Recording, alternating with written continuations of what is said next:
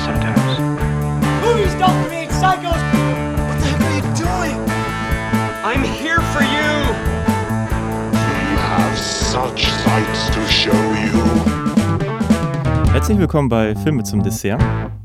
Mein Name ist der Christian und bei mir ist heute wieder der Florian. Hallo Florian. Guten Tag. Guten Schön Tag. wieder da zu sein. Ja, der da via Skype heute mal wieder. Genau, Co Corona macht's möglich. Dank Corona, ja, danke Corona.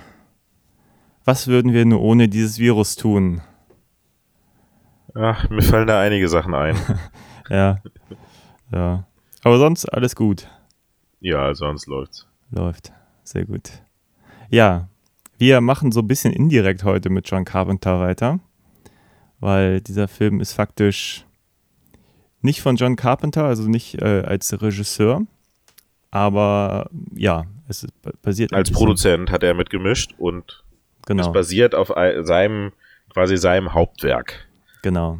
Und zwar reden wir über Halloween 3, Season of the Witch. Wie heißt der auf Oh. Deutsch eigentlich? Weißt du das? Ähm, die Nacht Ah, die der Nacht- Entscheidung. Okay, das ist ja ein sehr guter Titel. ja. Ähm, hast du ihn vorher schon mal gesehen, diesen Film? Nein, tatsächlich nicht. Ah, okay. Ich habe ihn jetzt, äh, ich hatte ihn mir ähm, kurz vor Halloween, hatten sie alle Halloween-Filme bei Amazon im Angebot. Und äh, da ich irgendwie in jedem Making-of oder irgendwie so gehört habe, dass der ja außer der Reihe ist und dass das ja was ganz anderes ist, habe ich ihn mir damals dann gekauft, aber bin erst jetzt drauf gekommen, ihn mal zu gucken. Ja, genau. Das wäre eh eine Frage, auf die wir vielleicht gleich mal zu sprechen kommen. Was macht Teil 3 denn so anders als die anderen Teile? Aber ja, fangen wir vielleicht erstmal mit dem Trivia an. Also der Film ist von 1982. Regie führt Tommy Lee Wallace. Und äh, ja, sollte. Jetzt habe ich vergessen, 78 war der erste. 78 war der erste, 81 war der zweite und das ist jetzt 82, ist jetzt der dritte. Okay, relativ schnell nachgeschoben. Mhm. Genau. Es spielen mit Tom Atkins die Hauptrolle. Stacey Nelken. Ja, die anderen sagen mir jetzt alle nicht wirklich viel. Nee, das sind auch eher unbekannte Gesichter gewesen. Ja. Genau. Ungefähres Budget zweieinhalb Millionen. Da war ich relativ überrascht, als ich das gehört habe, dass der dann doch so, weiß nicht, ob das damals mehr Geld war, aber Ja, also wenn man sich überlegt, dass irgendwie Halloween 1 300.000 gekostet hat, ähm, wobei der natürlich auch Indie und, und Low Budget war, ähm, und der zweite weiß ich gar nicht, wie viel der gekostet hat, aber dann war es schon, es ist glaube ich immer noch ein Independent-Film gewesen, aber ähm, für einen Independent-Film glaube ich damals schon ganz, ganz gutes Budget. Ja. Naja, gefühlt würde man heute nach einem so einem, hätte man jetzt heute so einen Hit wie Halloween 1, würde man als nächstes, glaube ich, so einen 10 Millionen Dollar Film Ja. mindestens machen, oder? Ja, ich, ich finde, da ist immer so eine gute, gute Referenz, die Paranormal Activity Serie oder die, ähm, die Purge und Insidious und so. Und da siehst du halt, oder Conjuring, da siehst du immer so der erste, den haben sie dann irgendwie für anderthalb Millionen gedreht und dann war der halt ein Erfolg und dann haben sie den nächsten für fünf. Und dann pendelte sich das meist, pendelt sich das meistens dann so bei den Fortsetzungen bei zehn irgendwie ein. Was, äh, jetzt für die Filme teilweise dann doch, zum Beispiel bei die Paranormal Activity Filme, irgendwie nach relativ viel Geld aussieht, aber äh, das ist ja so das Muster, was der Blum, äh, äh, Blumhaus da irgendwie äh, etabliert hat, Hm. wo sich dann ja auch irgendwie dann wieder so ein bisschen der, der Kreis zu Halloween schließt mit ihm. Ja.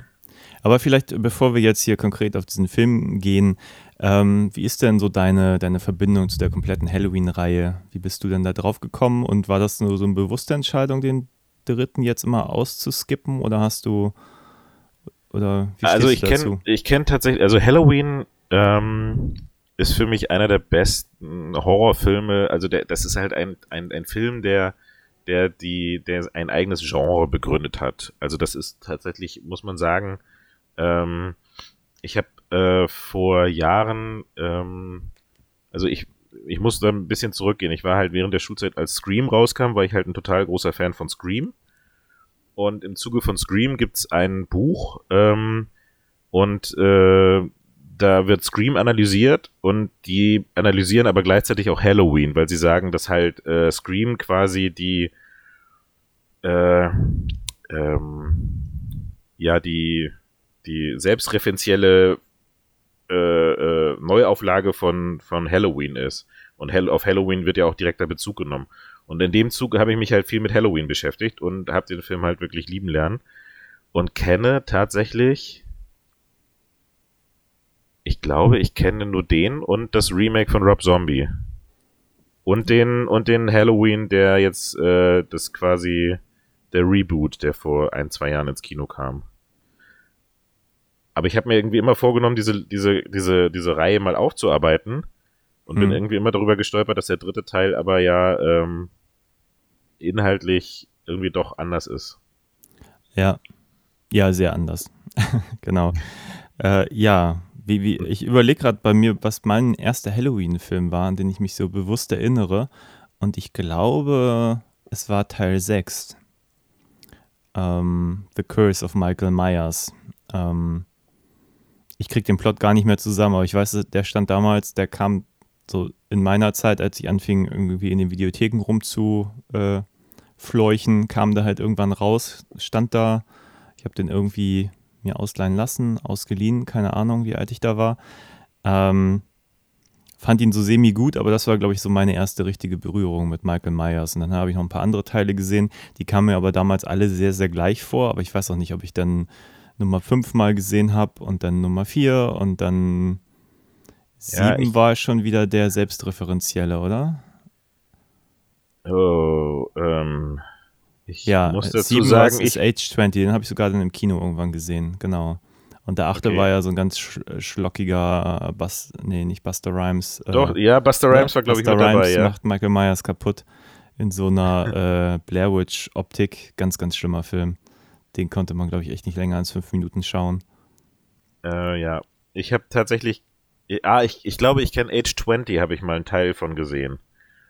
Genau, und der ist dann ja auch der erste wieder mit Jamie Lee Curtis nach dem zweiten Teil und versucht ja so ein bisschen die komplette Reihe so ab Teil 2 zu relativieren, dass die eigentlich nicht stattgefunden haben. Was sie dann ja nochmal gemacht haben mit dem neuen Halloween, der jetzt ja. auch wieder nur Halloween heißt. Äh, heißt er nicht Resurrection oder irgendwie sowas? Nee, Resurrection ist, glaube ich, der Titel von dem Buster Achso, das ist Film. der achte, ja, okay. Ja, egal. Ja, den habe ich natürlich auch gesehen, der letztes Jahr auf dem Filmfest, glaube ich. Ja. Haben wir den nicht zusammen im Kino gesehen? Kann auch Kann sein. sein. Ich war ich im Cinemax 3, glaube ich, lief der. Okay, nee, nee, ich war im, im, Savoy. Aber ich war auch, glaube ich, in der Akkreditierung irgendwie am Vormittag oder so. Okay. Nicht so abends, als Jamie Lee Curtis da war. Aber irgendwie bin ich auch nicht so, nicht so affin, was Promis gegenüber angeht. Also, ob da, ob die da vorne stehen, oder das fährt ein Kreis um, ist mir meistens ziemlich gleich.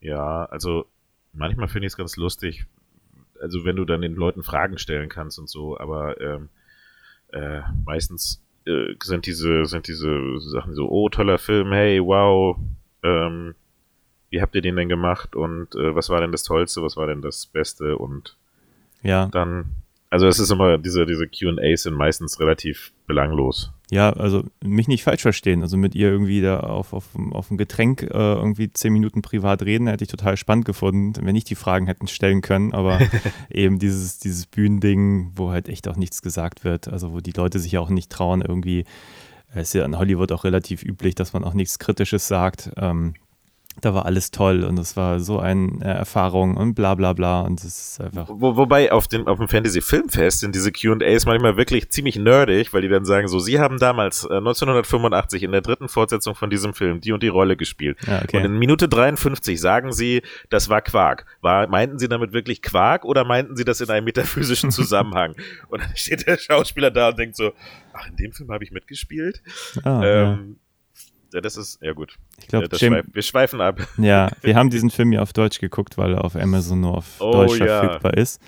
Ähm, das heißt, wir haben Jamie Lee Curtis nicht reden hören. Sie hat ja ein ganz kurze Cameo. Wollen wir erstmal kurz sagen, worum es geht? Voice Cameo. Ja, können wir sagen. Worum geht es in Halloween 3? Halloween 3. Ähm, äh, der Halloween 3 geht es um äh, ähm, Dr. Daniel Kurt Chalice, der auch von allen immer nur Dan genannt wird. Und äh, der, ähm, ich, ich zitiere heute mal plump Wikipedia. Der Film erzählt von einem Arzt, der eine Verschwörung aufdeckt. Der Spielzeuglieferant, die Firma Silver Shamrock, versucht mittels ferngesteuerter und präparierter Halloween-Masken Tausende von Kindern zu töten. Dies soll mittels eines Werbespots in der Halloween-Nacht ausgelöst werden. Zwar gelingt es dem Arzt, die Spielzeugfabrikanten und seine Handlanger auszuschalten, er schafft es jedoch nicht, die Ausstrahlung des Werbespots zu verhindern. Ja, so die, der Inhalt besteht äh, zu 50 Prozent aus den letzten fünf Minuten, aber ja, why not? Ja, der Plot. Schwierig. Das Schwierigste an dem Film, würde ich mal sagen. Ähm, das Schwierigste ist, glaube ich, dass du den, also wenn du jetzt nicht dich vorher beschäftigt hast mit sowas, weil du ihn für einen Podcast guckst oder weil du irgendwie an der Reihe Interesse hast, machst du dir irgendwie Halloween 3 an und denkst, oh, jetzt wo, wo, wann kommt denn endlich Michael? Ähm, und es kommt kein Michael Myers. Ja, ja, das ist, das sagen halt alle und da bin ich mittlerweile ein bisschen kritisch, aber ich will jetzt nicht äh, mein ganzes Feuer schon in den ersten fünf Minuten verschießen. Okay. Ähm, Was ist denn dein Hauptproblem mit dem Film, mit dem Plot? Äh, naja, ich meine, das ist ja wirklich so. Also es gab ja Halloween 1 ähm, mit Jamie Lee Curtis, den Film, den eigentlich jeder gesehen haben dürfte, der hier zuhört. Dann gibt es die Fortsetzung, die dann in der gleichen Nacht spielt. Ich glaube, inszeniert dann aber auch nicht mehr von John Carpenter, sondern von Rick, Gott, wie heißt er weiter? Rosenthal, I think. Ja. Rick Rosenthal, ey, Rosenthal. Ja, genau. Und jetzt der dritte Teil ist von Dee Wallace. Und die Idee war, ähm, wir wollen eben nicht Michael Myers auferstehen lassen, wir wollen jedes Jahr einen für sich stehenden Halloween-Teil etablieren. Also mit eigener, also ein bisschen so ein Anthologiefilm, so immer eine eigene abgeschlossene mhm. Handlung, eigene Handschrift des Regisseurs. Ähm, und klingt für mich jetzt erstmal nicht nach einer dummen Idee. So. Ähm, und yes dazu muss man sagen, der, der Originalteil, ich glaube, da hieß das Skript auch ursprünglich nicht Halloween, sondern die, ähm, äh Gott, wie heißt denn das Wort? Ähm, Babysitter Murders. Und den haben sie dann Halloween genannt, aber der Film hätte eigentlich auch an jedem Abend sonst spielen können. Es hätte nicht Halloween sein müssen, damit dieser Film funktioniert. Also mhm. Halloween als Setting ist einfach, ja, cooles Bild, cooles Verkaufsargument, funktioniert mit dem schicken Kürbis und so. Ähm, und jetzt ab dem dritten Teil war die Idee, wirklich Halloween ja auch als Fest äh, zu zeigen. Es geht ja hier um diese Halloween-Masken, die diese Kinder kaufen. Ähm, mhm. Es geht um diesen die, Werbespot, der immer wieder präsent ist. Die Ursprünge ist. des Festivals, äh, genau, des Festivals. So ein bisschen so Festes. keltische Ideen dahinter, die finde ich auch nicht gut ausgearbeitet sind, aber dazu vielleicht später mehr, wenn wir da hinkommen.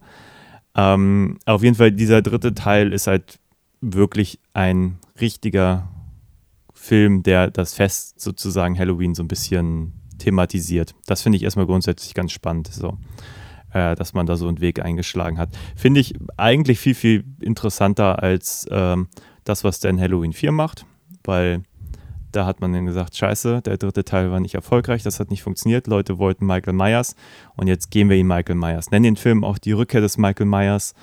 Ähm, verbraten keine ein, zwei Minuten irgendwie Vorgeplänkel, sondern es wird ganz sofort gesagt, Michael Myers hat überlebt und hier ist er und äh, jetzt muss er aus dem Krankenhaus transportiert werden. Surprise, er entkommt. Das habe ich, obwohl ich weiß nicht, welche Teile ich gesehen habe, bestimmt schon fünfmal in der Reihe gesehen. Genau diesen Plot, man will ihn von A nach B transportieren und auf der Fahrt kann er entkommen. So, ähm, nothing special. und da ist der dritte auf jeden Fall extrem unique. Also wir, der Anfang, ich fand ihn super. Äh, Halloween 3 fängt damit an, dass, ich weiß ja sein Schauspieler nicht, der Schauspieler kam mir super bekannt vor, aber der Name sagte mir nichts. So ein älterer Herr, der wird verfolgt von so dubiosen Menschen, die so ein bisschen äh, Anzugträger und offenbar, ja, ziemlich brachial äh, wollen ihn umbringen. Ähm, er flüchtet vor ihm und landet halt dann, weil er ja halb erfolgreich, aber dann irgendwie kollabiert in einem Krankenhaus, wo unser besagter Dan, unsere Hauptrolle, gespielt von Tom Atkins, der Arzt ist. Ein sehr ekelhafter Arzt, der viel trinkt. Äh, die seine, ständig die Weiber antatscht. Ja, sein, seine äh, Angestellten begrabbelt, ähm, seine Kinder ist. irgendwie versetzt. Ähm, und ja. Ja, also Nicht unbedingt der größte Sympathieträger ist. Nein, es gibt, also es ist wirklich, also ich glaube, heute könnte man das nicht mehr bringen in MeToo-Zeiten. Also spätestens, wenn er das zweite Mal mit, mit unserer Hauptfigur, also mit unserer zweiten Hauptfigur ins Bett steigt und er sie fragt, wie alt bist du eigentlich? ah, ist, Ich fand's schon eklig, als er irgendwie seine äh, 60, gefühlt 60-jährige Krankenschwester irgendwie ähm, ja, auf Hintern klappst. das ne? zweite Mal auf den Hintern klappst irgendwie. Ähm, das war schon. Ja, muss nicht sein. Aber ich meine, ich meine, es wäre vielleicht lustig gewesen, wenn sie wirklich Ja gesagt hätte, ich bin erst 17 oder so. Dann hätte man die, die, äh, die Idee dahinter vielleicht noch ein bisschen mehr ausgestellt. Keine Ahnung. Also, ich weiß nicht, was es soll. Was für einen Plot war es nicht relevant, dass er so ein, so ein, so ein Schmierlappen ist. Ähm, Nee, da, es gab einige Sachen, die für den Plot nicht relevant sind. Ähm, aber eben halt junge Frau, gespielt von Stacey Nelkin, Ellie, ähm, ist die Tochter jenes Typen, der am Anfang verfolgt wird und im Krankenhaus verstirbt äh, oder umgebracht wird. mh, Und ähm, was ich nicht ganz verstanden habe, ist, sie möchte gerne, dass er irgendwie ihr hilft, mh, den Mord aber ich, aufzuklären. aber ich habe nicht wirklich verstanden, warum er ihr hilft. Nee, es gibt, also da macht auch vieles überhaupt gar keinen Sinn. Also vielleicht, wir müssen es nochmal, glaube ich, rekonstruieren, weil es aus dem Plot einfach nicht klar wird. Also man muss wirklich lange drüber nachdenken, um da überhaupt einen Plan reinzukriegen. Und ich glaube, das ist die größte Schwäche des Films. Es ist nicht das Ausbleiben von Michael Myers, sondern dass der Plot extrem doof ist. Ich glaube, das ist mein Problem und ich glaube, das ist der wirklich, das wirkliche Problem des Films. Nur wenn Beteiligte davon reden, dann sagen sie immer, ja, die Leute haben Michael Myers vermisst und das war nicht Stimmt. gut genug beworben und deswegen und, aber das stimmt einfach nicht. Der Plot ist einfach nicht gut, weil wenn der Plot irgendwie spannend wäre, wenn man dabei wäre, wenn äh, der, der schlägt auch so viele Haken, die einfach irgendwie überhaupt nicht interessant sind und, und zieht da auch gar keine Spannung raus und naja. Ähm, aber, so, nochmal von Anfang. Also, ihr Vater wird umgebracht, das ist halt dieser ältere Mann, der am Anfang flüchtet, der landet dann auf so einem, nee, der war erst auf dem Schrottplatz und dann landet er bei dieser Tankstelle und wird von dem Tankstellenwart ins Krankenhaus gebracht und da wird er halt von einem dieser Anzugträger umgebracht, der drückt ihm dann irgendwie da seine Augen ein oder so und er ist tot. Und äh, der Arzt verfolgt dann diesen Verdächtigen, weil er da gerade Dienst hat. Und der Verdächtige setzt sich in sein Auto und übergießt sich mit Benzin und zündet sich selber an. Und dann ist halt die Tochter des Verstorbenen da, die sagt, ja, mein Vater hat irgendwie so einen Spielzeugladen und er hat Masken verkauft und laut Terminplan war er zuletzt bei diesem Spielzeughersteller, der diese Masken verkauft da. Und äh, da muss man weiter recherchieren. So. Und dann fährt er mit ihr dahin. Warum? Keine Ahnung, aber macht er halt. Ist halt dann auch irgendwie neugierig und so.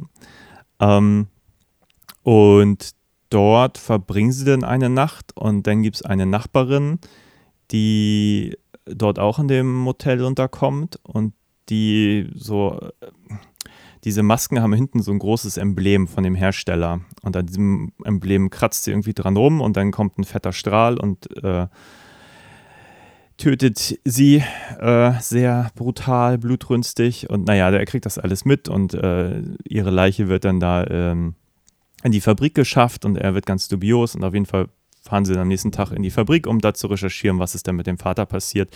Denn sieht die Tochter auch dann irgendwie sein Auto da irgendwo, wird da aber auch nicht näher herangelassen.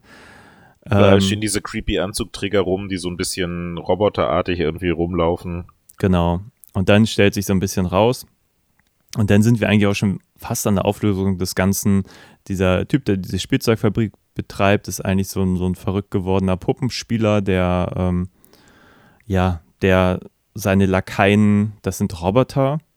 Und sein nächster Gag ist halt, dass diese ganzen Masken, die er Kindern für Halloween verkauft, dass wenn sie ah, diese diesen super nervigen Jingle immer und immer wieder im Fernsehen hören, irgendwann dann zu Halloween um 21 Uhr oder so oder 20 Uhr soll halt diese Live-Übertragung sein und dann sollen die alle irgendwie sich zersetzen in, in äh, Spinnen und, und äh, Krabbelgetier Würmer und und. Würmer und Schlangen und dann alle Familien auch mit auslöschen, weil die Schlangen natürlich auch alle anfallen und keine Ahnung. Also wirklich Hanebüchen. Ähm, ja, das ist irgendwie so der Plot, wie ich ihn jetzt so erzählen würde. Mhm. Halloween 3. Halloween 3. Und also, ähm, ja. Ja. Es ist irgendwie konfus, oder? Es ist, es ist konfus. Es ist konfus. Also ich, ähm, ja, jetzt mal so von der produktionstechnischen Seite her steht halt Tommy, der Regisseur, auch als alleiniger Drehbuchautor äh, drin. Aber ähm, wir haben, ich habe mich ja schlau gemacht und ähm, es ist wohl so, dass es einen ursprünglichen Drehbuchautor gab, der diese Geschichte geschrieben hat, ähm, die dann aber dem, ich glaube, irgendwie dem Produzenten nicht gefallen hat. Daraufhin hat John Carpenter sie nochmal umgeschrieben und am Ende hat ähm, als Produzent und dann als anderer Produzent und dann hat ähm, Tommy Lee Wallace sie umgeschrieben, woraufhin dann, äh, als er den fertigen Film gesehen hat, äh, Nigel Kneal heißt der Gute, ähm, gesagt hat, äh, bitte entfernt meinen Namen, ich will mit diesem Film nichts mehr zu tun haben. Und ich glaube, das war eine clevere Entscheidung. Ähm, ja, wobei ähm, Tommy Lee Wallace sagt, der von dem Buch, was dieser Nigel vorher geschrieben hat, sind immer noch 60 Prozent eigentlich der Film. Also er sagt, sein Credit ist eigentlich albern, weil der Nigel hat das Buch geschrieben, John Carpenter hat ein bisschen umgeschrieben und er hat auch nur ein bisschen umgeschrieben. Ja, und am Ende steht er alleine als Credit. Das ist schon natürlich ein ja, gewisses ich, Ungleichgewicht. Ich glaube, der, der, der Neil, äh, Kneal, whatever, hatte Probleme mit der Brutalität, die halt drin ist. Also die, ähm, die Kills, die da drin sind, sind schon sehr explizit. Ich glaube, das ist so ein mhm. Zugeständnis an die äh, Halloween-Fans. Ja. Die irgendwie Blut sehen sollten und ich, ich glaube, zu der Zeit auch kam dann halt auch so mit so Filmen wie Freitag der 13 und sowas, kamen halt sehr explizite, also man muss ja sagen, eigentlich Halloween selber, der Ursprungsfilm ist ja nicht wirklich blutig. Also der ist ja, der baut ja mehr auf Suspense auf. Hm. Ähm, aber ähm, Anfang der 80er kamen halt diese Slasher, ähm, ähm, die immer extremer wurden. Und ich glaube, das ist so ein bisschen Zugeständnis an die damaligen, ans damalige Publikum. Das, äh, und vielleicht dachten sie sich so, ach, die Story ist ein bisschen konfus, aber wenn die Leute aus dem Kino gehen und sagen irgendwie, ähm, ey, hast du gesehen, wie dem Typen irgendwie der Kopf abgerissen wird, dann äh, sind sie versöhnlich oder sowas. Ja, ja, und in gewissen Kreisen funktioniert das ja durchaus. Also ähm, ich kann mich erinnern, dass bei vielen Videotheken Waren, gerade im B-Sektor, das doch relativ wichtig war. Mhm. Ähm, ja, was äh, kann man denn noch sagen zu dem? Wir zu haben dem den Jingle noch gar nicht erwähnt. Das ist oh, natürlich ja. das Happy Happy Halloween. Wie geht er noch gleich? Sham Gott, äh, es ist so nervig. Die haben den, den Jingle von, von ähm, London Bridges Falling Down, glaube ich, genommen, weil er Public Domain war und haben aus dem diesen Jingle gezimmert. Ja. Ähm, wir lassen jetzt einfach mal kurz Platz, um ihn hier einzuspielen. Ja. Ja, ja. Der, also ist auch die Stimme von Tommy äh, Lee Wallace selber zu hören, der den Radiosprecher mimt. Ah, okay. Das ist er höchstpersönlich, zumindest im Originalton. Ähm, und ja, die haben wohl einfach auch mehr ein Layout genommen und alle fanden das irgendwie so geil und nervig, dass sie es dann auch einfach in den, in den finalen okay. Film einfach übernommen haben. Ja, kann manchmal passieren. Ja, ansonsten würde ich sagen, der Score ist das Beste. Der ist auch von John Carpenter mitgemacht. Da war noch irgendein zweiter Credit, aber ja. das hört man. Aber ich muss sagen, ähm, jetzt wo du es erwähnst, auf der technischen Seite kann man dem Film nicht so viel vorwerfen. Also, ähm, du äh, hast gerade den Score erwähnt, der ist auf jeden Fall ähm, typisch John Carpenter und äh, auch sehr stimmungsfördernd und auch die Kameraarbeit, finde ich, ist auch über große Teile sehr stimmungsvoll und auch gut gemacht. Ähm, das ist, äh, der Kameramann ist, das ist mir aufgefallen, ist auf jeden Fall derselbe, ähm, das ist Dean Canday, das, dem, mit dem hat er auch Halloween gemacht. Mhm. Und ähm, der hat auch die hier zum Beispiel ähm, Big Trouble in Little China und so später mit ihm gemacht. Also das ist so ein, so einer von den Stammkameraleuten. Äh, wo wir gerade dabei sind, Tommy Lee Wallace ist ja, ja der. Dean Candy hat ja noch ein paar mehr Sachen gemacht. So ja, Dean Candy, der Jurassic hat hinterher Park, Jurassic Park Apollo gemacht. 13 also, und so weiter und so fort. Ja, ja. also das ist, ähm, der Typ hat's halt drauf. Ähm, ja. Und, ähm, aber der kommt halt, also seine, seine Wurzeln sind halt aus dem ersten Halloween-Film, ne? Hm. Und ähm, der hat, glaube ich, auch das Ding, ähm, was wir auch schon besprochen haben, hat er gemacht. Also das ist halt so ein, so ein Langzeit, Langzeit mein Gott, Kollaborateur. Cola, Dem Kollaborateur. Kollaborateur ist nichts zu schwören. okay, äh, von John Carpenter. Von daher ähm, ist die Kameraarbeit ähm, eigentlich ziemlich solide. Ähm, auf der Effektseite finde ich, ist es relativ solide ähm, und musikalisch auch. Also von daher ist es ähm, es ist von der technischen Seite her würde ich sagen, es geht dieser hat dieser Film äh, eigentlich ähm, gepunktet bei mir, aber ähm, inhaltlich und vom Schauspiel da gibt's halt echt so ein paar paar Sachen, die ziemlich awkward sind. Ich glaube, was mich wirklich ähm, wo ich, wo ich wirklich kurz so einen Moment hatte, wo ich auf dem Sofa saß und laut gesagt, das ist jetzt nicht deren Ernst ist, ähm, als irgendwie die, die, äh, äh, Ellie, die Tochter von dem ersten Mordopfer, ähm, dann sich quasi äh, dem, dem Arzt an den Hals wirft Hm. und ihn äh, und er, er noch so sagt so ja also ich ähm, kann ja mir noch ein zweites Zimmer mieten äh, in dem Hotel äh, und dann sagt sie nein das ist zu auffällig sagt er ja dann schlafe ich halt irgendwie äh, auf dem im Auto oder auf Ja. dem Boden und da sagt sie nur so wo willst du denn schlafen er guckt sie an und dann geht zur Sache Ja, Moment, er so- sagt noch, das ist eine dumme Frage. ja, ja stimmt, sie stimmt Und dann ja, küsst genau. er sie. Das ist wirklich unfassbar. und, und dann geht's auch Das ist schon eine dumme Frage. Dummes Mädchen.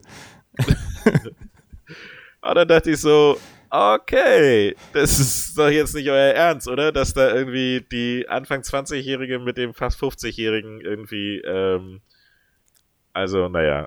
Und ich glaube, beim zweiten Mal, äh, hast du ja schon angesprochen, als, als sie zum zweiten Mal miteinander schlafen, sagt er dann so, wie alt bist du eigentlich? Und sie, älter als ich aussehe. Ja, Oder alt sowas. genug oder so. Ja, genau. Ja, wobei seine Frau spielt ja auch mit, ne? Also die von, Tommy Lee Wallace, ja. Die spielt die Ex-Frau von. nee, Tom Atkins, Äh, oder? ach ja, stimmt. Ja. Nee, die von Tom Atkins ist die. Nein, nein, von Tom Atkins ist die Frau, der in dem Hotelzimmer nebenan das Gesicht weggebrannt wird. Genau, ja, ja, die haben alle so ihre Familie noch reingebracht. Genau, das Ja, ist genau, seine, kleiner Familienfilm. Frau. Die nebenan, während sie da rumvögeln, äh, umgebracht Umgebra- wird. Gebraten Ja, das, wird. äh, da soll man jetzt nicht zu viel reininterpretieren. ja. Und die, und die nervige Ex-Frau von ihm wird gespielt vom, von der damals schwangeren Frau vom Regisseur. Also da darf man jetzt auch nicht zu viel reininterpretieren. Nee. Ähm, ja, das, die, dieses Verhältnis, also ich habe halt nicht verstanden, warum, warum hilft er ihr? Und dann hinterher, wenn du halt irgendwie, wenn du siehst, wie es da zur Sache geht, dann denkst du dir so, aha, jetzt weiß ich, warum er ihr geholfen hat.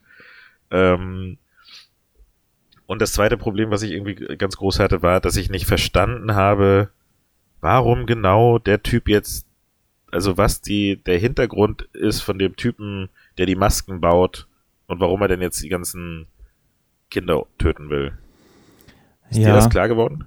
Nee, er sagt ja auch irgendwann mal, ich brauche ja auch keine Gründe dafür. Also ich fand den, den Schauspieler super. Der heißt, wer heißt der? Dan O'Healy oder so ähnlich. Mhm. Also sagte mir jetzt vom Namen nichts, aber cooler Schauspieler auf jeden Fall.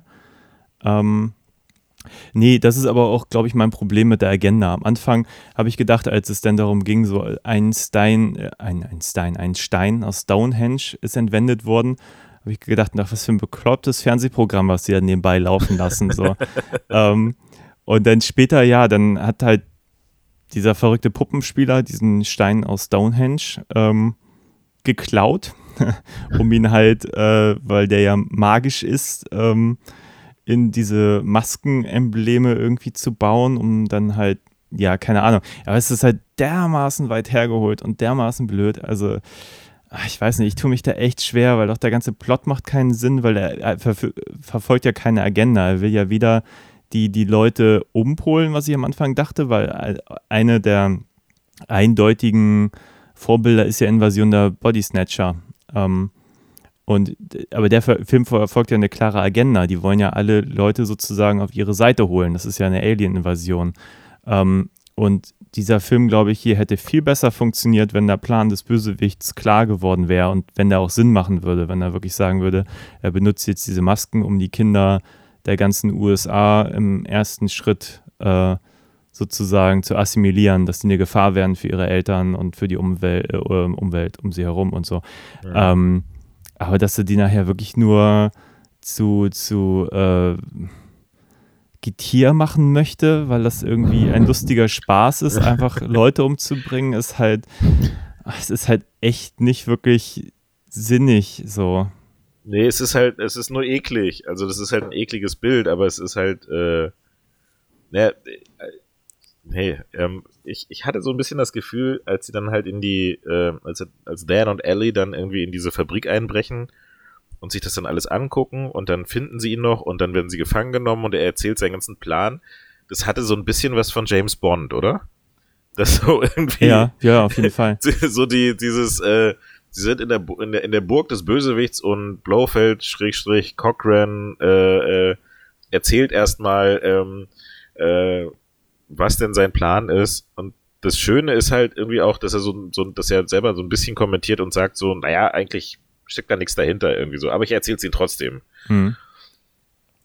Ja, und also wie gesagt, wir haben es ja schon mal gesagt, der Film ist ja komplett kompetent und ich finde es auch von, von, der schauspielerischen Leistung alles super und handwerklich ist es weitestgehend gut. Also ich fand häufig litt der Film darunter, dass er so ein kleines Budget hat und aber eigentlich so eine große Geschichte erzählen möchte.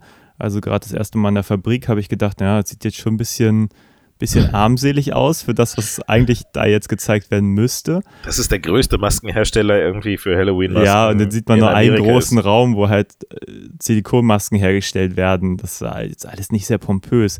Aber darüber könnte ich komplett hinwegsehen. Das finde ich alles nicht so schlimm. Aber mein Problem ist wirklich der grundlegende Plot, weil auch zum Beispiel diese ganze Geschichte mit ihrem Vater, den sie ja suchen, dann sehen sie auch noch sein Auto, der ja irgendwie dieser Verschwörung auf die Schliche gekommen sein soll, äh, wird ja auch nie wieder erwähnt. Man weiß gar nicht, hat, was hat er denn überhaupt rausgefunden? Was soll er denn bei dieser armseligen Fabrik herausgefunden haben, weswegen er jetzt umgebracht werden muss?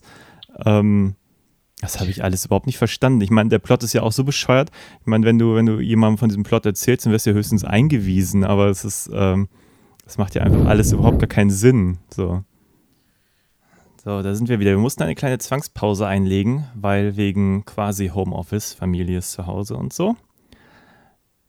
Ja. Ja, also wenn wir jetzt was äh, uns wiederholen. Ja, ähm, dann liegt das daran. Ja, ich wollte gerade, irgendwie kam mir der Gedanke, dass ähm, wir wahrscheinlich demnächst, äh, wenn das jetzt alles wieder weitergeht mit den Filmen und so, so dermaßen viele Homeoffice-Komödien sehen werden. Ich finde sie jetzt schon richtig scheiße. Also, wer ja, jetzt dran denkt, eine, eine Komödie in Zeiten der Quarantäne zu schreiben. Deutschland, das äh, Komödienland. Ja, na, ich vermute, Frankreich wird uns wieder ein bisschen zuvorkommen, so. Ältere Herrschaften, die dann mit der Quarantäne sich lustig irgendwie arrangieren müssen und mit dem Internet und so. Äh, Monsieur Claude lässt schön grüßen. Naja. Ja, aber wir waren bei Halloween 3. Wie gesagt, wenn wir uns wiederholen, dann liegt das daran, dass wir eine kleine Zwangspause einlegen mussten. Genau, und ich habe mich, glaube ich, irgendwie über den Inhalt echauffiert, weil ich den Plot äh, so dermaßen konfus finde und die Motivation des Bösewichts. Ja, also das, das funktioniert bei manchen Filmen ja. Ich meine, wir haben bei Big Trouble in Little China hatten wir ein ähnliches Problem, dass die Geschichte so konfus war. Aber das machen das halt irgendwie mit seiner irgendwie ähm, over the top Verrücktheit dann wieder weg irgendwie. Und hier ist es aber, hier macht es, also hatten wir schon gesagt, technisch ist es halt solide, aber ähm, irgendwie macht es, ja, also ich bin am Ende tatsächlich einmal eingeschlafen. Es kann natürlich auch ein bisschen der späten Stunde geschuldet sein, aber ähm, äh, ja, ich, ich habe das Gefühl, ich wiederhole mich bei so vielen Filmen, weil wir hatten das gleiche Problem ähm, vorgestern mit dem anderen ähm, Tom Atkins-Film, äh, über welchen sprachen wir? Maniac Cop. Maniac Cop. Ähm, dass da irgendwie so viele von den richtigen Zutaten drin stecken und dann doch irgendwie das ganze Suspense-Potenzial einfach nicht genutzt wird. Und hier habe ich den Eindruck, da wurden so viele Sachen verheizt in diesem Plot, ähm, weil ich gerade überlegte, was für Vorbilder hat der Film eigentlich? So Invasion der Körperfresser ist eindeutig, weil ich glaube, sie haben sogar in der gleichen Stadt gedreht, in den gleich, gleichen Locations. Ähm, die Männer da in den Anzügen sind irgendwie daran angelehnt. Gleichzeitig hast du irgendwie diese Frauen von Stepford-Nummer, bei der ich einfach mal behaupten würde, die funktioniert heute nicht mehr, so wie man sich früher Roboter vorstellte. Ich weiß schon gar nicht mehr, ob sie zu dem Zeitpunkt in den 80ern noch so gut funktionierte. Ähm, Ja, da könnte ich mir das schon noch vorstellen. ich habe einfach den Eindruck, diese Reduziertheit, die ja den ersten Halloween ausgemacht hat, die hätte diesem Film auch ganz gut getan, dass man sich einfach mal auf eine Sache konzentriert. Entweder die Masken oder die Robotermenschen oder keine Ahnung, aber einfach diese ganzen Zutaten da reinzubrezeln, scheint mir einfach ein bisschen zu viel, um daraus Spannung Ja. zu extrahieren. Ähm, also es wirken halt, viele Sachen wirken dann auch so reingepresst. Diese, das, diese Liebesgeschichte zwischen dem äh, Dan und Ellie, gut, das war wahrscheinlich, ist so ein Ding der Zeit damals, äh, so, ein- so ein Love Interest. Mhm. Oder es ist irgendwie so, der Produzent hat gesagt, hey komm, wir wollen mal, wir brauchen noch eine Sexszene. Ähm, wir haben jetzt schon Blut, jetzt brauchen wir noch Sex. Am Ende gibt's ja aber auch noch zwei Plot-Twists, mehr oder weniger. Mhm. Weil er kann ja mit, nachdem er, ähm, nachdem er den alle, alle Killer und äh, Killerroboter und den Bösewicht ausgeschaltet hat, indem er irgendwie diesen Stonehenge Runenstein gegen ihn eingesetzt hat und ganz viele von diesen kleinen Chips und so, haut er ja mit, mit Ellie ab und sagt, jetzt müssen wir noch die Fernsehsender aufhalten, weil seine Kinder hat, tragen ja auch diese Masken. Mhm. Und dann kommt plötzlich Plot Twist. Oh, Ellie fängt an, ihn zu attackieren und ist auch einer von diesen Robotern. Ja. Wow. Wow. Da habe ich mir dann hinterher gedacht, irgendwie, aber wenn sie einer ist, warum hat sie ihn dann nicht schon aufgehalten, dass, also warum hat sie ihn dann nicht schon aufgehalten, äh, als es darum ging, dass er den, den Cochrane töten will und aufhalten will? ja. Das ist auch so ein kleines, kleines Loch irgendwie. Ja, da hat der Film mehr von. Ich meine, da ist sie schon so inszeniert, dass sie eigentlich nichts mehr sagt. Also ich glaube, das war schon so ein bisschen im Hinterkopf. Mhm. Aber, oh, da flog irgendein Tier bei dir über die, die Kameralinse unserer Skype-Konferenz. Sehr schön. Ähm, ja, aber das ist sowieso so ein Ding. Ich habe, also, wie stehst du denn zu der Cheesiness? Also spätestens dieser Moment, wenn er da gefesselt ist in diesem Raum und dann loskommt, dann macht er diesen Move mit dieser Maske, dass sie so mal eben über dieser Überwachungskamera landet. Und plötzlich ist er, der eigentlich die ganze Zeit irgendwie der Säufer war, der, der, der eklige Typ, ist der plötzlich für so einen Moment so ein Superheld.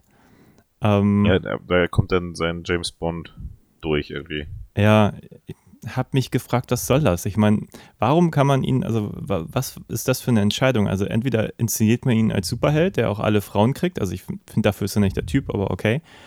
Ähm, können wir natürlich machen. Ähm, und aber ihn gleichzeitig so als Loser darzustellen, der am Schluss dann einfach alles hinkriegt, was er möchte, scheint mir so, so total random. Ja, ich glaube, das mit dieser Maske ist einfach so, der da dachte sich der Regisseur, das ist ein cooler Move. Ja, wahrscheinlich klang es so im Drehbuch auch so, so, ja, okay, dann schmeißt er halt die Maske da drüber, aber im Film, ich musste wirklich, wirklich arg schmunzeln in dem Moment, weil die Überwachungskamera auch so weit weg war. Also hat wirklich so, es war wie so ein äh, Äh, Slam Dunk irgendwie.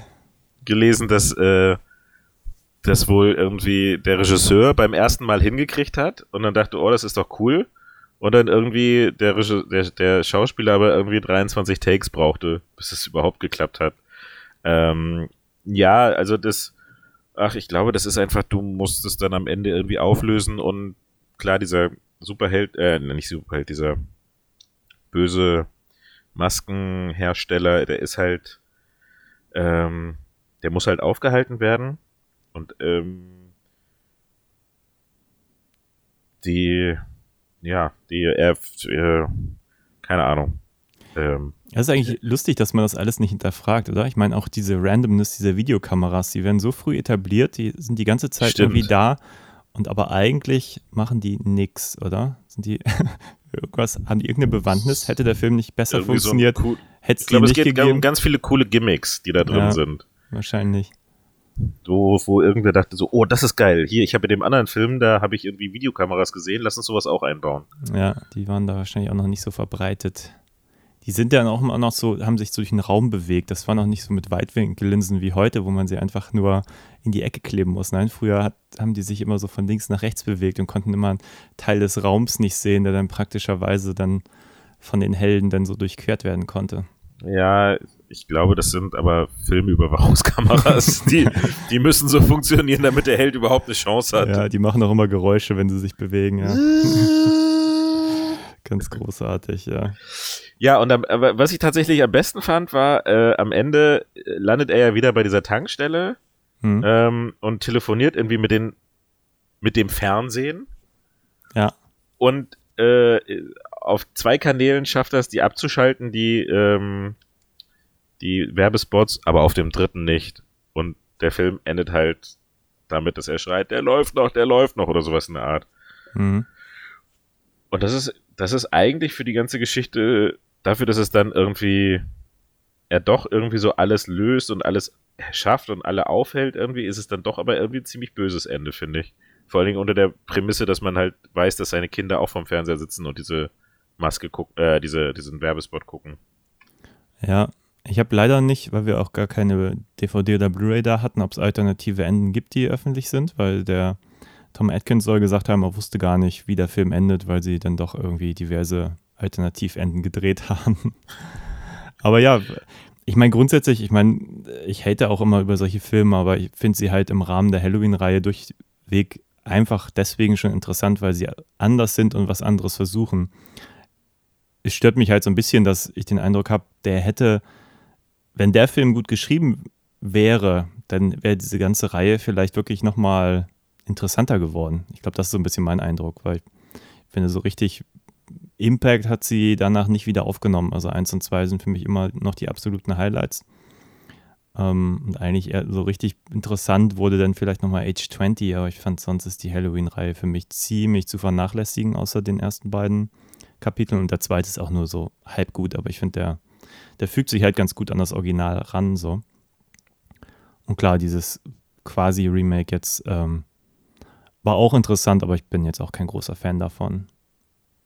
Ja, das ist ja so dieses, ähm, du merkst halt, das ist sowas wie, wie, wie sie auch jetzt mit dem neuen Terminator versucht haben, dass sie halt nicht irgendwie, okay, sie holen jetzt irgendwie noch neue Schauspieler oder dieses, sondern sie erzählen quasi die reale Zeit, die vergangen ist, äh, und setzen die Geschichte quasi real, die Zeit, die, die seit dem Film vergangen ist, halt an. Ähm, das finde ich eigentlich einen ganz coolen Ansatz.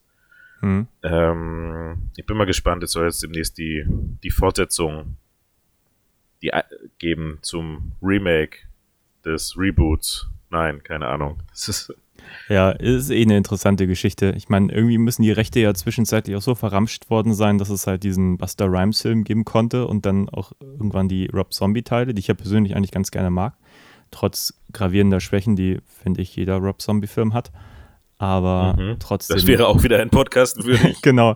Ja, über die sollten wir auf jeden Fall mal irgendwann reden. Also, ja, schon interessant. Ähm, naja, auf jeden Fall bleibt Halloween 3 der, der Sonderling in der Halloween-Reihe. Das, das schwarze, nicht schwarze Schaf, aber das, äh, der, der Außenseiter. Ja, vielleicht hat es aber auch die vielen Fortsetzungen gebraucht, um sich der Qualitäten so ein bisschen bewusst zu werden. Weil, wie gesagt, handwerklich ist er grundsolide, die Schauspieler sind gut. Ähm, ich finde es halt in der Wahrnehmung interessant, dass der für mich meines Erachtens größte, das größte Problem des Films halt die Geschichte einfach nie thematisiert wird. So. Das finde ich halt ein bisschen befremdlich, dass man es darauf runterbricht, dass Michael Myers nicht drin vorkommt. Weil ich finde die Entscheidung halt super. Also, das Ja, das hätte, das, ich meine, wenn es ein Erfolg gewesen wäre, hätte es eine komplett neue, äh, neue Reihe gegeben. Dann würden wir jetzt wahrscheinlich immer noch irgendwie äh, alle zwei Jahre irgendwie hoffen, wann der neue Halloween-Film rauskommt. Und äh, gut ist die Frage, wie lange man so ein, so ein, so ein Thema halt auch reiten kann. Aber ähm, äh, ja, es ist auf jeden Fall nicht so, dass man das nur am Fehlen von Michael Meyer irgendwie ausmachen kann, dass der Film nicht so gut ist, sondern er hat eigentlich sein fehlende, der, der wirre Plot, der irgendwie vi- viele Fährten legt, aber nicht irgendwie ganz oft ins Nichts führt. Ja, ich habe auch kurz gedacht, vielleicht war das Problem auch gar nicht, Michael Myers nicht ähm, drin vorkommen zu lassen, sondern so gar keinen Bezug zu haben. Ich meine, klar, sie zeigen auch irgendwann mal in einem Fernseher irgendwie Halloween 1, aber das war für mich jetzt kein richtiger Bezug. Aber hätte man zum Beispiel ähm, Donald Pleasant auch für diesen Teil genommen, der als Dr. Loomis vielleicht irgendwas anderes macht, äh, irgendeinen anderen Pro Problemfall hat, so ähm, glaube ich, hätte man da echt ganz gut drauf anhängen können. So. Mhm. Ja, das ist, das wäre so der Klassiker bei so einem Spin-off, sag ich mal, dass du irgendjemanden nimmst, der in den Originalfilm ist, den, damit das Publikum irgendwen Vertrautes hat, genau. wo sich irgendwie ja. ranhängen kann. Irgendeine Verbindung, ja. Ist natürlich auch jetzt ein bisschen komisch, dass wir jetzt über Halloween-Filme sprechen und einfach mal völlig beliebig mit dem dritten Teil begonnen haben. Ich glaube, das ist jetzt in diesem Fall nicht so schlimm. Aber ich sag mal, wenn wir über John Carpenter reden, macht es natürlich Sinn, sich auch nochmal irgendwann an den ersten Teil zu wagen. Ja. Ja, klar. Äh, auf jeden Fall. Es ist halt immer bei solchen Klassikern, ich finde es halt irgendwie gerade gut, dass wir hier nicht über nicht über die großen, also über die, ich sag mal, über so einen Film wie Halloween, da ist einfach schon so viel gesagt und geschrieben und gemacht worden. Da gibt's Video-Essays, da gibt's, äh, was weiß ich, wie gesagt, dieses Buch, was ich da halt irgendwie in den 90ern von einer Freundin ausgeliehen hatte, ähm, die übrigens fleißige Hörerin dieses Cast, äh, Podcast ist. Ah, sehr schön. Lieben Gruß ja, an Nadine. Die meisten bleiben die unbekannte Masse, ja. ähm, und äh, alleine, wenn ich halt so sehe, dass da wie viele Sachen über das Halloween oder über solche Klassiker halt schon geschrieben sind, finde ich es halt eigentlich cooler, mal so ähm, abseitigere Filme oder nicht so äh, Filme zu nehmen, die nicht so im Rampenlicht standen. Ja, keine Frage. Ja, irgendwann vielleicht den Buster Rhymes Halloween. oh nein. Nein, ja, okay. nein. Ich glaube, das ist wirklich eine Tortur. Das muss man sich nicht antun. Aber. Ja, gut, dann. Aber, wir schauen mal. Um das nochmal ähm, Woran mich dieser Film so ein bisschen erinnert, äh, ist äh, The Stuff von Larry Cohn. Den kennst du, glaube ich, nicht. Wir nee, sprachen kurz drüber, weil ich vorschlug, da vielleicht ein Double Feature zu machen, was wir jetzt rein aus zeitlichen Gründen nicht gemacht haben. Ähm, der ist super, weil der hat, äh, der arbeitet, da geht es um so eine, so eine Alien-Invasion und ähm, ziemlich, ziemlich bekloppter Plot über auch so ein paar Typen finden am Anfang so, eine, so, eine, so ein komisches Zeug, was so ein bisschen aussieht wie Marshmallow ähm, und flüssig, so Marshmallow-Brotaufstrich oder so und probieren das auch und sagen, hm, das ist aber lecker. Und dann vermarkten sie das als das Stuff. Und das Stuff gibt es halt überall und die Leute fahren voll drauf ab und werden dann quasi auch irgendwie so invasionsmäßig assimiliert, wenn sie dieses Zeug fressen. Natürlich gibt es ein paar Leute, die versuchen dann gegen dieses, diesen Stuff anzukämpfen. Und die haben halt auch so wunderschöne TV-Commercials für das Stuff gemacht und auch hat extreme Ohrwurmqualität und ähm, ich habe dann mit meiner damaligen Mitbewohnerin hier geguckt und wir haben danach wirklich noch diesen Song so vor uns hingetrellert, weil das auch so, so ohrwurmig war, wie hier dieser Happy Happy Halloween Song. Ganz großartig. Also vielleicht können wir den mal besprechen oder äh, Leute, die jetzt hier Halloween 3 vergöttern und das Stuff nicht kennen sollten, unbedingt sich diesen Film anschauen. Ist äh, notiert. Happy, Happy Halloween. Aber ich krieg diesen, ja, ja, es ist ein schöner Song. Es ist sehr, sehr gut. Ich habe ihn mir gerade nochmal angehört in unserer Pause. Ja, ähm, worüber ein Fazit ziehen? Ja, gib ihm doch mal eine ganz stumpfe Punktebewertung. Oder sag noch was dazu, gerne. Nee, ich stumpf eine Punktebewertung. ich weiß gar nicht, ich muss, also. Da wo würdest du ihn denn in der, der Reihe so einordnen? So, ist er jetzt besser Na, als die nein, äh, eher klassischen Fortsetzungen, die danach kamen? Oder? Die kenne ich ja leider noch nicht alle. Ah, okay. Die muss ich, ich, ich glaube, ich habe da, ich muss mal so einen reinen Aufholmarathon starten irgendwann, wenn die Kinder groß sind, so in 20 Jahren. Also 4 dann, und 5 äh, sind hier bei Prime gerade zu haben und 4 sogar im Originalton dann lustigerweise, wenn 3 okay. nicht und so. Ähm, 6 wird interessant, weil äh, den kenne ich halt in der deutschen Videofassung damals. Hat auch irgendwie Längen. Fand ich immer ganz interessant, so weil die auch so versuchen, noch so ein so, so einen Verschwörungskult da zu etablieren und so. Und davon gibt es zum Beispiel so einen, so einen Producers Cut noch in den USA, der mich einfach interessieren würde. So. Okay. Ähm, also in der Reihe ist er ist, ist er ja, fällt da auf jeden Fall ganz stark ab. Ähm, er ist leider nur mäßig, mäßig unterhaltsam und die Cheesiness ist leider auch nicht so, dass man, dass man den für ein Trinkspiel benutzen könnte. Wobei man könnte immer, wenn, wenn dieser, wenn dieser Commercial kommt, könnte man immer einen trinken. Ähm, ja, ich, ich glaube, 14 Mal geben. ist das Ding im Film zu hören. ja, je nachdem, was du da trinkst. Äh, ja, kann das schon knallen, ja. Ja, oder immer, ähm, wenn, wenn der Hauptdarsteller so ein bisschen awkward wird. Das wäre auch ganz mhm, gut. Immer, immer, wenn er, immer wenn er Frauen umarmt. Ja, ja oder an den Hintern grapscht oder. Äh, ich würde ihm vielleicht jetzt so eine vier, vier Punkte geben. Vier von zehn. Vier von zehn, ja. Ja, bist du relativ nah an der IMDB-Bewertung. Ja. Da hat er auch, glaube ich, 4,9. Ja, ja, wobei das ist natürlich immer. Ja, ja viel mehr würde ich ihm auch nicht geben. Also ich, ich mag, dass es ihn gibt so. Ich habe den Eindruck, er, er bereichert die Reihe allein durch seine Existenz. Und wie gesagt, handwerklich ist er grundsolide. Also der, aber er hat für mich irgendwie, kommt er nicht über so, so ein Niveau einer so einer, so einer Standard-TV-Serie hinaus, so von irgendeiner Folge von, wie heißen sie, ähm, Twilight Zone oder so. Also ich finde, dafür ist, äh, sind mir auch die Themen alle ein bisschen zu albern und zu hanebüchen, gerade für einen Horrorfilm. Also ich glaube, ich hätte mir echt gewünscht, wenn sie sich auf die Masken konzentriert hätten, äh, wirklich auf so einen Verschwörungsplot oder irgendwas und nicht, nicht alles in einen Sack gehauen hätten. So. Mir, mir fällt gerade noch ein, ich glaube, ursprünglich war das für, das, für, für die Regie Joey Dante vorgesehen. Ja. Der, das wäre, glaube ich, auch noch, auch noch eine interessante Version geworden. Ja, und ich glaube noch irgendwer oder was, Joey Dante? Ja, ich glaube, der hat Gremlins dann gemacht, ne? Mhm. Stattdessen, ja. Hätte ich dem auch vorgezogen, ehrlich gesagt. Gute Wahl. Ja. Ja, ähm, dann. Dann, ja, belassen wir es doch hierbei. Das war Halloween 3. Und, und ich, ich verspreche auch, bis Halloween hole ich ein bisschen was von der Reihe auf und dann machen wir ein Halloween-Special. Ja, unbedingt. Ähm, wie gesagt, 4 und 5 sind gerade leicht zu kriegen. Äh, ich glaube, 1 und 2 habe ich sogar hier. Ist ja eigentlich ganz schön, weil die äh, ganzen Blu-rays sind echt ganz gut gelungen. Die gibt es ja auch alle für relativ bezahlbares Geld. Ähm, ja. Ich wollte mir trotzdem nicht alle holen, weil ich mir jetzt auch nicht sicher war, ob sich das so lohnt, die Filme mehr als einmal zu schauen. Ach, Aber, mal schauen. Ja. Wenn man so alle paar Jahrzehnte wieder darauf zurückgreift, ist das vielleicht doch eine Investition. Man weiß es nicht. Nur Teil 8 ja. nicht. Nee, nee, nee. nee, nee, nee. Dann habt noch einen schönen, was haben wir heute? Sonntag. Sonntag ja. in Quarantäne. Ja. Auf Wiedersehen. tschüss. Tschüss.